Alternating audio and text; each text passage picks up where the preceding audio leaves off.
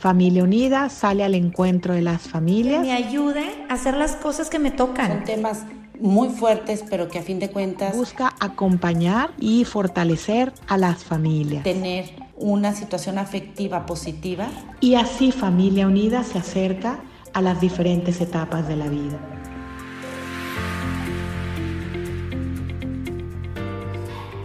Saludos a toda la comunidad de Familia Unida. Para mí es un honor ser invitado nuevamente a su podcast.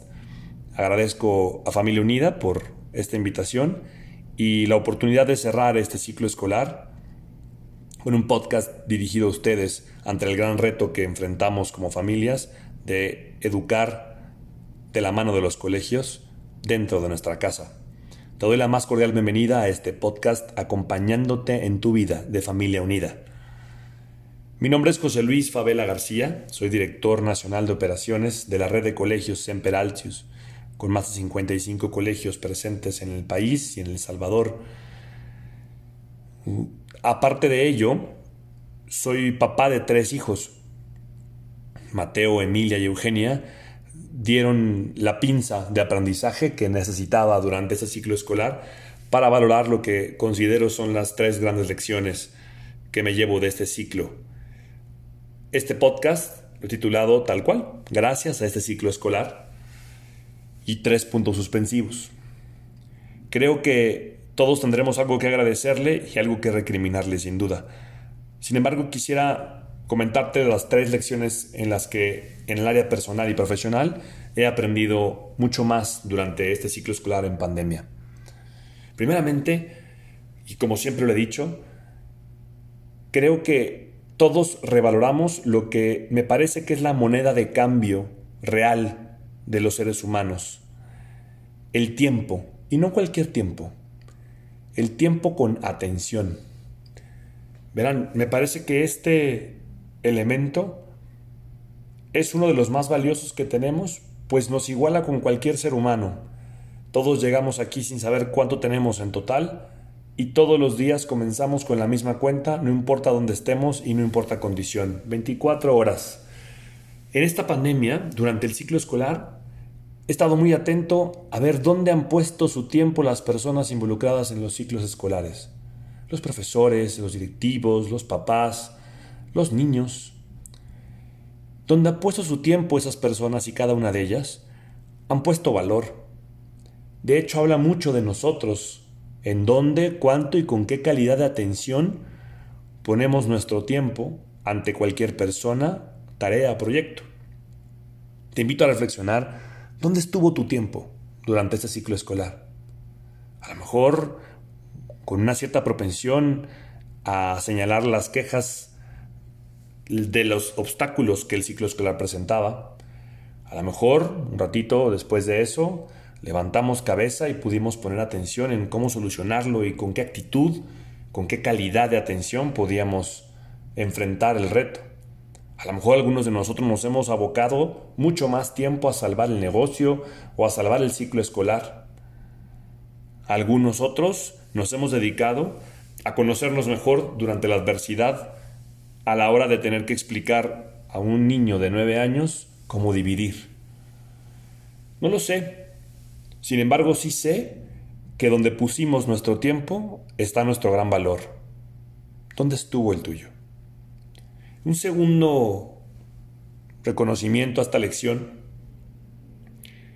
que es el amor en el trato. Me parece que el ciclo escolar evidenció que el aprendizaje es un gran proceso, en todos los sentidos, tanto en el tiempo que toma como en la calidad y profundidad que lo compone. Prácticamente ha habido cientos de personas tratando de explicar por qué el aprendizaje sucede de forma tan natural, siendo un, un, proceso tan complejo. Esta vez como papá pude corroborar lo que en los colegios veo. La magia de aprender es un proceso. Sin embargo, encontré que había gran diferencia entre aplicar a ese proceso amor en el trato paciencia en el proceso, convivencia y ponerme en los zapatos de quien aprendía, ponderando el buen trato, el respeto, el respeto a las limitaciones, el respeto a mis limitaciones, el respeto a mis formas sobre las formas del otro, y vi cómo ese amor en el trato como ingrediente ante el proceso del aprendizaje en el ciclo escolar hacía toda la diferencia. Valoré horrores a los profesores que durante esta etapa de papá le han tocado a mis hijos y a tantos profesores que represento que están a cargo de los niños que seguramente son tus hijos, por agregar ese amor en el trato, en el proceso, y a veces en mis procesos como papá. Te invito a reflexionar dónde pusiste ese amor en el trato, dónde fue más necesario. Quizá fue con los niños, quizá fue con tu cónyuge, quizá fue contigo, en esa autoexigencia.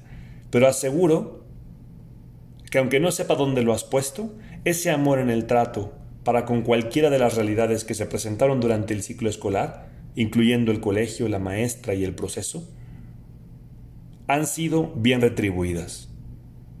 Te aseguro que la mirada del niño, la sonrisa de la maestra, el abrazo de la esposa o esposo con el que tratamos con buen trato, con amor, ante esta adversidad que todos estamos viviendo durante el ciclo escolar, retribuyó inmediatamente en acrecentar el respeto por tu persona. Y eso siempre, siempre es una riqueza que llevar con nosotros. Después del tiempo con atención y el amor en el trato, para mí hubo una de las virtudes que más aprecio en la vida, que se acentuó durante esta pandemia que detuvo el tiempo en el ciclo escolar y que me da la oportunidad de que aun cuando salgamos de la pandemia, si Dios quiere, y aun cuando regresemos a cierto grado de normalidad en los ciclos escolares y en los trabajos, me quedo con esta herramienta para asegurarme que no haya necesidad de que una pandemia global me lleve a detener el tiempo a fuerza cuando yo puedo hacer esa, ese ejercicio a través del agradecimiento. Agradecer, agradecer y luego agradecer es para mí de las mejores maneras en que un hombre y una mujer pueden tomarse el tiempo de perder la ansiedad del futuro, de no estar pensando en los momentos idóneos del pasado, a veces tan ideales, y estar en el presente sabiendo reconocer qué sí, qué sí tengo, con qué sí cuento, ¿Qué sí puedo aportar? Esto para mí entrena los ojos, entrena el ojo a ver el bien, a estar constantemente empujando a ver dónde puedo agregar, sumar, a veces con mi silencio, a veces con actividad. ¿Dónde? Gracias a que reconozco dónde estoy, quién soy, hijo de quién soy, papá incluso de quién soy, cómo soy el agradecimiento especial, y quiero dedicar esta última parte del podcast a los niños. El primer podcast hice un gran agradecimiento hacia los profesores y a ustedes, que tendrían una gran labor enfrente. Y no lo, no lo quito, lo reitero.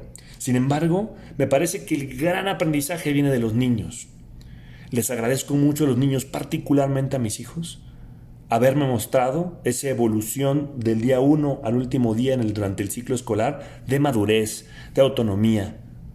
Les agradezco muchísimo la resiliencia que mostraron, tan natural, tan de Dios, que me hace cuestionarme a mí quién es el adulto, quién es el que enseña, quién es el maestro.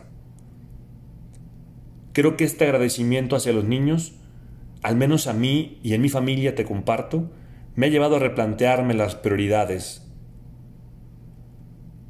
La coyuntura de la pandemia con el ciclo escolar en casa me ha llevado a entender qué importancia tiene la salud para mí, porque me permite tener más tiempo de atención con mis hijos y mi familia, de mejorar y ahondar en el amor en el trato, de gozar la vida, de gozar el proceso de aprender y de desaprender de gozar esta vida para la que trabajamos tanto por conseguir. Vaya, el agradecimiento me lleva a estar presente en el aquí y en el ahora. ¿Qué nos queda ahora, después del fin de curso? La esperanza del futuro, porque siempre estará ahí. Retomar desde estos nuevos ojos, amables en el trato, capaces de dar tiempo, las nuevas y mejores aventuras que nos esperan en el ciclo escolar que viene. No hay certezas, pero ya no somos tan miedosos a enfrentar lo que viene.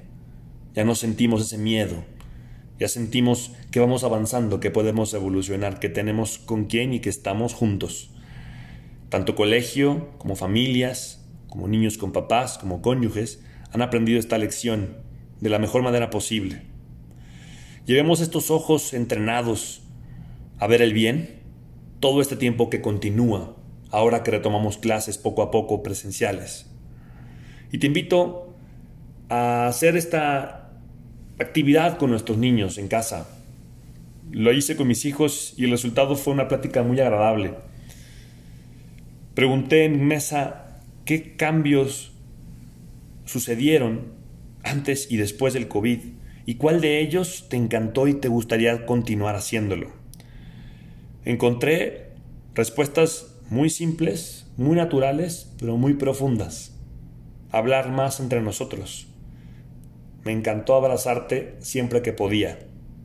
Me encantó que jugaras mucho con nosotros. Me encantó salir contigo, aunque realmente no salíamos. Básicamente, la respuesta fue, me encantó acompañarte en tu vida. Y eso nos regaló este ciclo escolar. Poder tener ojos dentro de las aulas para observar lo que tantos profesores observan día a día y se maravillan con el milagro de ver niños y seres humanos creciendo y formándose. Te agradezco muchísimo que hayas compartido junto conmigo y todos los padres de familia del mundo esta oportunidad de aprendizaje. Ojalá que podamos llevarla más allá de la pandemia y hacerla nuestra para cambiar nuestra vida. Mil gracias. Nos vemos pronto.